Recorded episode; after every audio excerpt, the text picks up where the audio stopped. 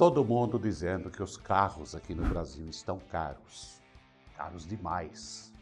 Que antes era mais fácil comprar, eu até concordo.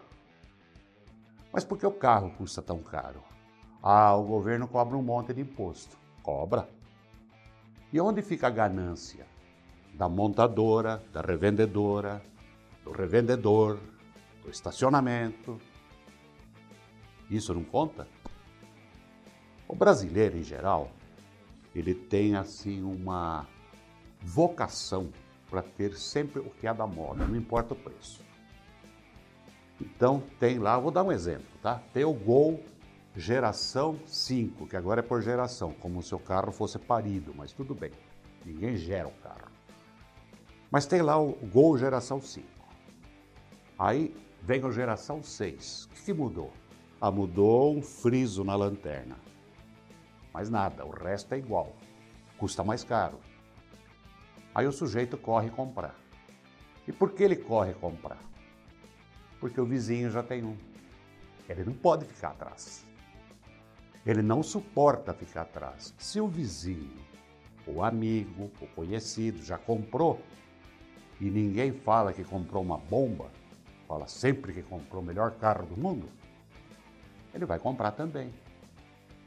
É nisso que todo mundo aproveita para pôr um pouquinho do preço. Pouquinho em termos. Põe bastante. Põe preço que não acaba mais.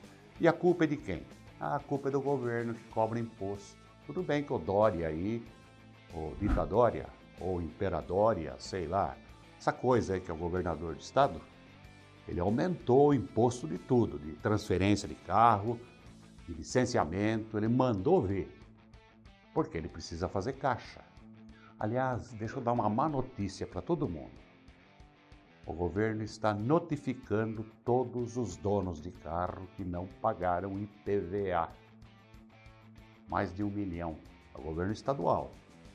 E a pretensão do governo é arrecadar com esses atrasos 1 bilhão e 100 milhões de reais. É tudo para reforçar o caixa. Porque o caixa deve estar baixo. Com fábrica fechada, com comércio fechado, enfim, com todas essas medidas do ditadória, ficou difícil arrecadar imposto. Então vamos atrás dos donos de carro, com ameaças de apreensão, essas merda toda. Mas voltando ao carro novo, custa caro por quê? Porque o imbecil tem que trocar de carro todo ano. Ah, mas se eu trocar todo ano não dá manutenção. Tá, se você fizer manutenção, sai mais barato da diferença, do que a diferença para o carro zero. Ou você não pensa nisso? Em Portugal, por exemplo, a média que o sujeito fica com o carro, 25 anos. Ou seja, se o cara compra um carro ano 2000, ele vai se livrar desse carro em 2025, isso é média.